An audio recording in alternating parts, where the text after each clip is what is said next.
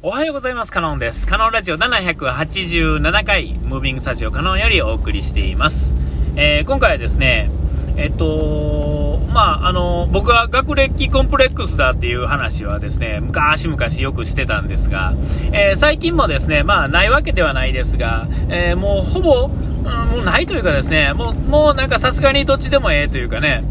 えこれが僕40代前半やとですね、多分、あの僕、今の状況から言ったら、あのどっかの大学に入ってたと思うんですよね。大学卒業というハンコが欲しいために、えー、それによって、大学、今更この年齢やと、えー、もうそんなに効果はないんですが、効果はないんですが、あのー、といってもですね、えっと、自己満足のためにですね、自己満足のためでもあるし、えー、大卒やという、その、なんていうんですか、レッテルをですね、えー、が自分をいかにこう、気楽にしてくれるかとか、実際はわからないですよ。結局、あの、お金と時間を、こんなことのために、えー、使ったのかと思うことも、なってみないとわからへんし、実際無駄かもしれへんけども、その無駄の中には無駄じゃないことの方が多く含まれてるっていうんですか。えー、ただ、目標であった、あの、大卒というハンコというかですね、えー、それ自体は達成されたけど、それが一番無駄だったっていう、それ以外の過程の部分はものすごいってことになるであろうとこは、えー、なんとなく想像ができると思うんですよ。で、まあ、もう50も近くなって、てくるとですね、えー、そもそもですね、えー、そんなことよりも、もっとその、えー、っと、ニッチな話っていうかね、自分の本当の、本当にやりたいところっていうんですか、うん、えー、大卒のハンコはないですが、やりたいことをだけをするにやったその時間をそっちに回す方があいいだろうと、まあ、実際はそんなことこんなん言っててできるやつがこんな簡単にできるやつがいっぱいいたらですね世の中もっと変わってるわけで、えー、まあ、僕もその,、ね、その辺の雑魚ですから。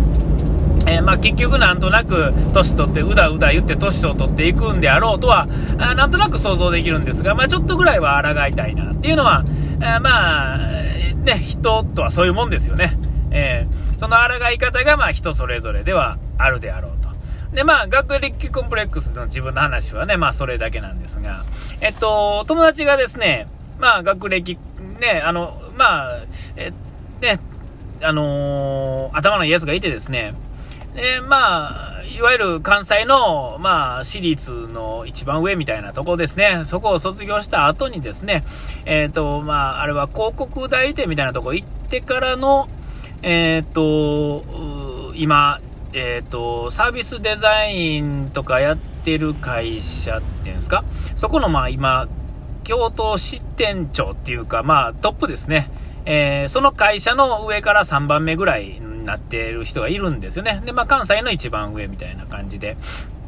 で、まあ、世界中を飛び回っててた人なんですけども、今はまあコロナでちょっとそういう集まりが、えー、リモートとかになってしまって、あれなんですが、前はよくなんかね、アメリカ行ったり、ヨーロッパの方行ったりっていうのをもうちょくちょくちょくちょくちょく行ってはったんですよ。で、まあ、なんとなくですが、かっこいいなって思うじゃないですか。で、えー、そういう立ち位置になってくると、多分その世界では、もうその上の数人に入ってるんでしょうね。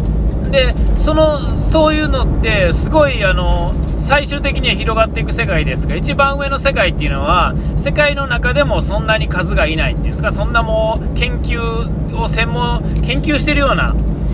ことなんで、ね、大学の学者か、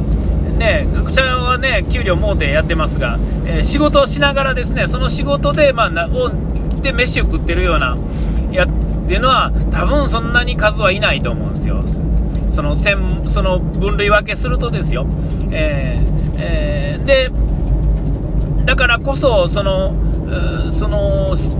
周りにね、そんなに有名ではなくても、その世界ではもう世界になだ、ね、に並べられる名前なんでしょうね、そいつはね。えー、僕から言ったら、えー、幼稚園の時から知ってるやつで、えー、ね、えっていうことになるんですが、えー、と、がですね、あの、この10年前ぐらいからですかね、えっ、と、まあ、自分の母校だったり、え母校の姉妹校みたいなとこだったり、えあとはあの、ね、関西のね、あの一番最高の国立大学のですね、えやったり、んで、えその他もろもろですね、え、の、なんていうか、非常勤っていうんですか、コマ数がいろいろでね、その、あれにもよるんですが、えー、そいつがですね、また来年、来期っていうんですか、次の春からやと思うんですが、えー、関西のまたその4大ですね、えー、の一つ、新しく、またその、15コマだけですが、えっと、非常勤でね、あの、そのサービスデザイン論みたいなのをね、授業を取るわけですよ。でね、あの、あまりにも、あの、あっちもこっちもですね、引っ張りだこなんだもんで、なんでかなと思ったんですよ。あまりにも多いんでね。えー、これおかしいなと思って、別に裏がどうのこうのあるっていうんじゃなくてですよ、えー、なんでやろうなと思って、えーと、本人に聞いたわけではないです、聞いたらまあそれなりに教えてくれるでしょうけども、えー、まあそ、そんなんはちょっとでどうかなと思うんで、なんとなく僕が今日思った話なんですが、えっと、と、ね、あの、多分ですよ、その世界ですね、は、あのこれからね、まあ、あの必要なわけで、大学とかは特にそうですが、何かわからん、あの無駄にお金、お金じゃないわ、なんていうんですか、時間を使うっていうか、そういう研究をしてこその、ね、数十年先の未来なわけですよ。あまりにも先すぎてですね、見るものが。えっと、こんなことしててなんやねんっていうところですが、そこが、えこれからのもので、えっとね、あのーなんですか、ノーベル賞なんか分かりやすいですよね。え40年やってても死にかけの時に受賞しましたみたいな。ね、えー、そのやり始めはもう何十年前ですみたいな、そんなんばっかりじゃないですか。で、候補になってから10年かかるとかね。えー、えー、もうそういう世界なんですよね。ほんで実際にそんな時から、今やってるね、当たり前にある世の中のものとかは、その研究段階から始まったらもういつからやってますのそれみたいな。えー、なんで、どんだけ先進んでますのみたいな。えー、そんな話なわけで、で、そういうのを最初からまあ手をつけておくと、えっと、大学もそう、その業界の人もそうやし、で大学もそう。で、学生はまだピンとこな来てなくてもですね、大学の、その、存続という意味では、その学部があって、実績があって、つながりがあったら、学校もその道を、筋道を作れると。なんやったらもうそこからノーベル賞とかね。えー、で、えっ、ー、と、その業界もそれによって箔がつくし、えー、ね、なんていうんですか、信頼がおけるっていうんですか。あね、あのー、今サービスデザインって言われても、ハテナの人ばっかりやと思うんですよ。えー、でも、実際はそういうものの上に成り立ってるいろんなものがあって全然知らん間に僕らはその、えー、土台に乗っかってたりするんですが、え、それにはピンとこないっていうんですか、えー、そういう下支えみたいなところもあったりその下支えがさらにこう、えーと、なっていくとっていうことですよ、えそんなものは世の中いっぱいあって、え目に見えないけど見えてる人には見えてるっていうもの、こういうのをですね広げていくっていうんですか、えーえー、そういうのの先見の明っていうか、えー、そういうことをですね、えやっていく方が、え結局面白いしみん人もついてくるし面白いし変えられるしで笑顔しかまあそこにはないわけじゃないですか。なんか当たり前のことを一生懸命やってっていう、あまあ、まあ、かんな、話が長くなるんで、ちょっとこの辺はあれですが、えー、だからそういうことで、いろんな大学、だからこれからも、今、関西のね、とこばっかり、まあ本人が関西に住んでるからですけれども、あの、多分、あの、関東の方のね、有名大学等々も、えー、そういうことしてくると思うんですよね、後々。声かかってるか、ももしかしたらかかってるけど行かれへん、ちょっとあの、仕事的に無理ですねっていうことで断ってるかもしれへんし、いや、リモートでもとか言って、言われてるんでしょうね、でも。これはまあ、あくまで僕の想像ですけれども。ね、えー、長い目で見たら絶対そっちやし、どっちかというと関東の方の人の方が、大学の方が、それの意外と敏感なような気がするんですけども、えー、まあ、えー、ね、安請け合いした言うてましたけども、ね、えっ、と、またそんな大学でっていう感じの、もう、だから、ね、えー、その、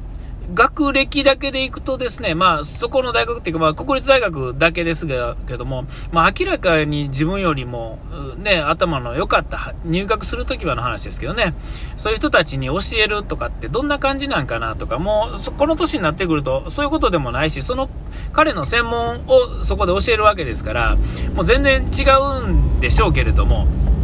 ね、えー、なんかあの、えー、なんていうんかな、やりきってる人、振り切ってる人っていうのは、なんかもう全然もう違う次元に行ってて、それは別におついていけへんとかついていけるってそういうことじゃなくてですね、なんかもうあの、こういうことをなんか僕側の人はね、なんか、ああ、僕自分のことアホやなって思うっていうんですか、もうなんかそんなアホとか偉いとか、もうそういう次元の話ではなんかないと僕は勝手に取ってるんですよ。ちょっと先読みしすぎてるのか、えっ、ー、と、勘違いしてるのかわからないですけどね。えー、えー、なんかあの、なんか自分がですね、アホなことを、に、アホな服を一生懸命着てですね、えっと、前へ進まない自分が、なんかもうアホらしいなっていうふうに思うわけですよ。